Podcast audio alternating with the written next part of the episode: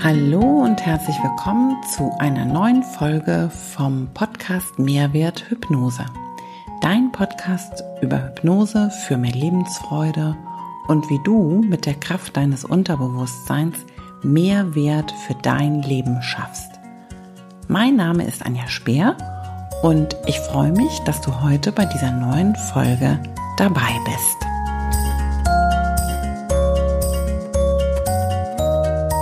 In dieser Folge erwartet euch etwas ganz Besonderes.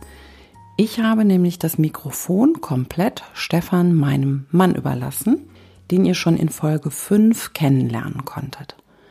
Stefan wird euch heute etwas aus seiner Praxis als Business Coach erzählen im Kontext mit Hypnose. Und wer die Folge 5 gehört hat, der weiß ja, dass Business Coaching und Hypnose keine zwei vollkommen verschiedenen Welten sein müssen und genau darüber wird euch Stefan in der heutigen Folge berichten.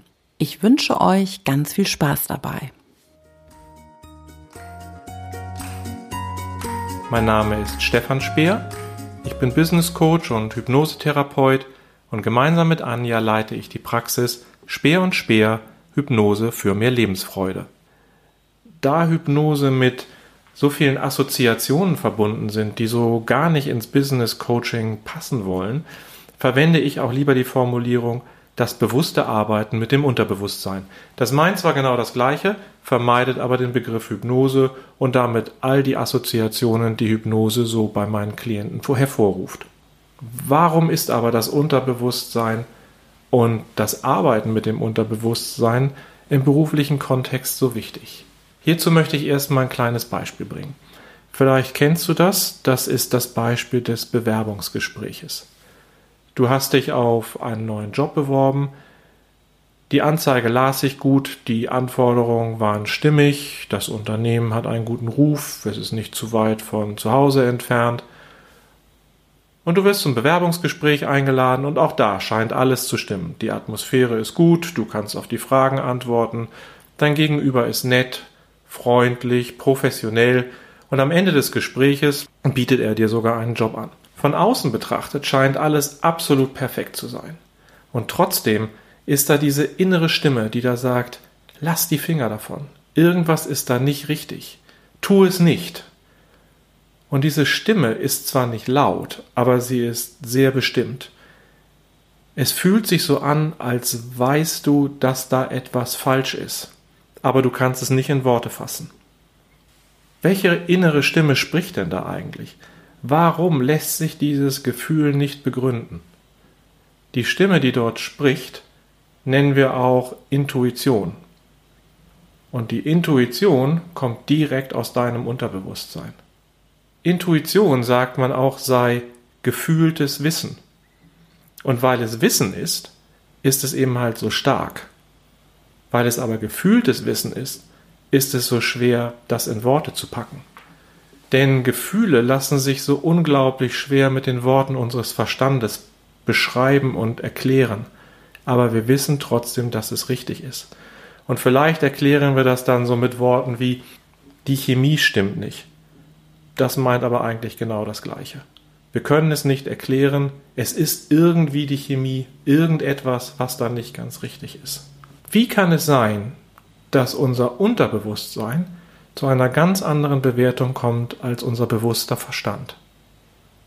Das hat mit der Arbeitsweise unseres Gehirns zu tun. Während wir im Wachzustand nur ungefähr sieben plus minus zwei Informationen pro Sekunde verarbeiten können, kann unser Unterbewusstsein in der gleichen Zeit etwa 80.000 Informationen verarbeiten.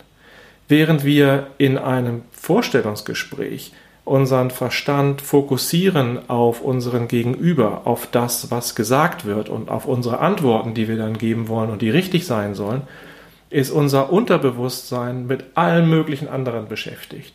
Mit der Mimik, mit der Gestik unseres Gegenübers, mit der Temperatur im Raum, mit der Helligkeit im Raum. Stehen dort Pflanzen oder keine? Ist der Tisch sauber oder nicht sauber? Schmeckt der Kaffee, schmeckt er nicht?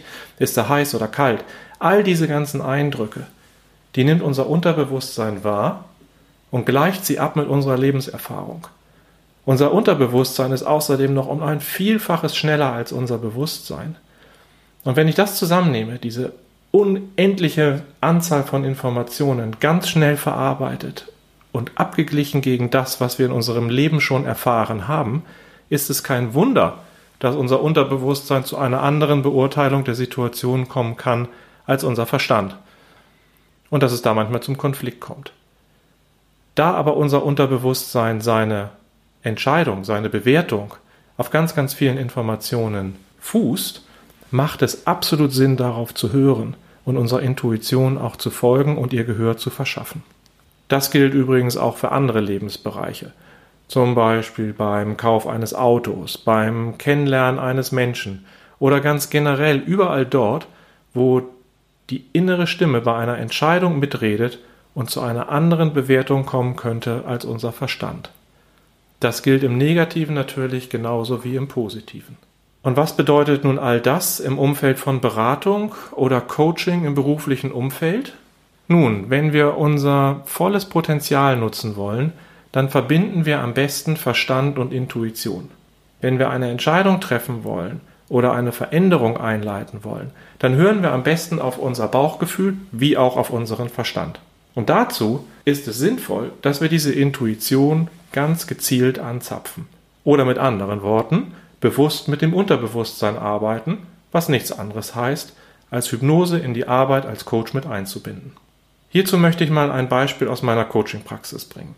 Eine Klientin, nennen wir sie Ina, ist Abteilungsleiterin und verantwortlich für sechs Personen im Bereich Marketing einer größeren Firma. Ina ist äh, schon eine erfahrene Führungskraft, sie ist sachlich im Umgang, sehr professionell, aber natürlich auch emotional, aber immer fair und hat generell sehr gute Beziehungen zu ihren Kollegen, Kolleginnen, Mitarbeitern und Mitarbeiterinnen, wenn da nicht dieser eine Mitarbeiter in ihrem Team wäre. Dieser eine Mitarbeiter bringt sie regelmäßig aus der Fassung. In Gesprächen oder in Telefonaten explodiert sie regelmäßig, ausgelöst von irgendetwas, was sie überhaupt nicht richtig erklären kann. Sie verliert dann wirklich die Fassung es tut ihr nachher schrecklich leid und sie kann auch nachher nicht erklären, was es denn eigentlich war, was sie so aus der Fassung gebracht hat. Dabei ist dieser Mitarbeiter weder böse, noch liefert er regelmäßig schlechte Leistungen ab. Es muss irgendetwas anderes sein, was sie dazu bringt, immer wieder auszuflippen. Ina hat dieses Problem nicht mit den anderen Kollegen, möchte aber gerne die Situation verändern und die Beziehung zu diesem einen Kollegen verbessern. Wie also kann sie dieser inneren Stimme Ausdruck verleihen, so dass Ina diese Situation verändern kann? Erinnern wir uns nochmal zurück an Intuition oder Bauchgefühl. Sie weiß, da ist etwas falsch. Aber das, was falsch ist, was das immer wieder auslöst, warum das passiert, dem kann sie keine Worte geben. Ina und ich arbeiteten schon eine ganze Zeit zusammen und so gab es ein Vertrauensverhältnis. Sie wusste, wie ich arbeite. Ich kannte sie schon eine ganze Zeit. Und wir einigten uns auf eine Aufstellungsarbeit in Hypnose. Ich führte Ina in einer Sitzung in eine leichte Trance, in der sie einen guten Zugang zu ihrem Unterbewusstsein hatte, aber gleichzeitig mit mir sprechen konnte, so dass wir interagieren konnten und zusammen arbeiten konnten in dieser Aufstellungsarbeit. Wenn man uns von außen gesehen hätte, hätte man es vermutlich gar nicht gemerkt, dass Ina in einer Trance war. Aber wenn man genauer hingesehen hat, dann hat man gesehen, dass ihre Bindehäute etwas rot waren, dass sie häufiger geschluckt hat und dass sie insgesamt in einem Zustand war, der nicht ganz so war, wie sie das so normalerweise in ihrem Wachbewusstsein ist. Wir wählten für die Aufstellungsarbeit Playmobil-Figuren und Ina wählte jeweils eine Figur als Stellvertreter für sich und jedes einzelne Teammitglied und stellte dann in der Trance ihre Abteilung so auf, wie sie das Problem symbolisierte. Mit Hilfe meiner Fragen und auch ihrer eigenen Eingebungen begann Ina dann die Aufstellung zu verändern. Und zwar im Sinne von, wie wären die Abteilung besser aufgestellt, so dass dieses Problem, was sie mit dem Mitarbeiter hat, nicht mehr auftritt. Dazu bewegte sie einzelne Figuren auf dem Tisch hin und her, gruppierte sie unterschiedlich, veränderte die Abstände, veränderte die Körperhaltung der Playmobil-Figuren zueinander. Und das dauerte so ungefähr 30 bis 40 Minuten, bis sie irgendwann sagte, so sei das stimmig. Nun hatten wir ein Bild, hatte sie ein Bild, in der die Konstellation anders war als vorher. Und sie beschrieb in ihren eigenen Worten die neue Situation. Sie beschrieb, dass sie mehr Abstand zu den Mitarbeitern hatte. Sie beschrieb, dass dieser eine Mitarbeiter eine größere Nähe zu einer anderen Mitarbeiterin hatte. Und sie beschrieb ein paar weitere Veränderungen in diesem Bild. Dann führte ich Ina aus der Trance heraus und ließ sie im Wachbewusstsein dieses Lösungsbild noch einmal ansehen und mit ihrem wachen Verstand analysieren. Das Bild war für sie immer noch stimmig und in der weiteren halben Stunde ungefähr arbeiteten wir an ganz konkreten Maßnahmen, die Ina ergreifen würde, um von dem alten Bild in das neue Bild zu kommen. Hierzu gehörten zum Beispiel, dass der in Anführungsstrichen problematische Mitarbeiter an einen anderen Schreibtisch gesetzt wurde. Sie hat diesen Kollegen in ein bestimmtes Projekt mit eingebunden. Und sie hat die Agenda der wöchentlichen Teambesprechungen verändert. Und sie hat noch ein paar weitere Maßnahmen ergriffen, die aber eher kleinerer Natur waren. Maßnahmen also, die sie auch alle vorher schon in ihrem Wachbewusstsein hätte ergreifen können. Es war ihr nur nie klar, dass diese Maßnahmen dazu führen könnten, zur Lösung ihres Problems beizutragen, nämlich dieser emotionalen Ausbrüche mit ihren Kollegen, die sie immer wieder hatte. Als ich Ina dann ein paar Wochen später traf, berichtete sie, dass sich die Situation wesentlich verbessert hatte. Sie hatte nun weniger Berührungspunkte mit dem Mitarbeiter, ihre Kommunikation war wesentlich sachlicher als bevor, sie war noch nicht ein einziges Mal wieder ausgeflippt, und sie konnte sich sogar vorstellen, dass sich diese Beziehung zu diesem Mitarbeiter von sachlich zu, sagen wir mal, herzlich entwickeln konnte, obwohl sie zugegeben hat, dass das noch ein weiter Schritt war. Aber alles normalisierte sich und aus meiner Sicht ein sehr erfolgreiches Coaching mit Hypnose in einem beruflichen Kontext. Warum aber war diese Arbeit gerade so erfolgreich, die ich da beschrieben habe? Dazu gibt es ein paar Gründe. Das erste ist, Ina war offen für die Hypnose und hat sich darauf eingelassen. Das heißt, für sie war Hypnose ein Hilfsmittel, um eine Lösung zu finden und der Begriff Hypnose und die Arbeit Hypnose war nicht assoziiert mit Show und Scharlatanerie und Manipulation und all diesen ganzen Dingen. Die Methode der Aufstellung hat den großen Vorteil, dass sie so viele Sinne anspricht. Man spricht während der Arbeit, man sieht etwas während der Arbeit, man kann die Figuren anfassen und kann sie bewegen auf dem, auf dem Bild. Ein weiterer Vorteil ist, dass dieses Zielbild der Aufstellung auch nach der Trance noch physisch vorhanden ist. Das heißt, die Lösung findet nicht nur im Kopf statt, sondern sie materialisiert sich tatsächlich vor einem, in diesem Fall Playmobil-Figuren, die auf dem Tisch stehen. Und man kann an diesen Playmobil-Figuren, an dieser Konstellation, die man da vor sich sieht, ganz konkrete Maßnahmen festlegen. Und diese Maßnahmen kann man im wachen Verstand festlegen.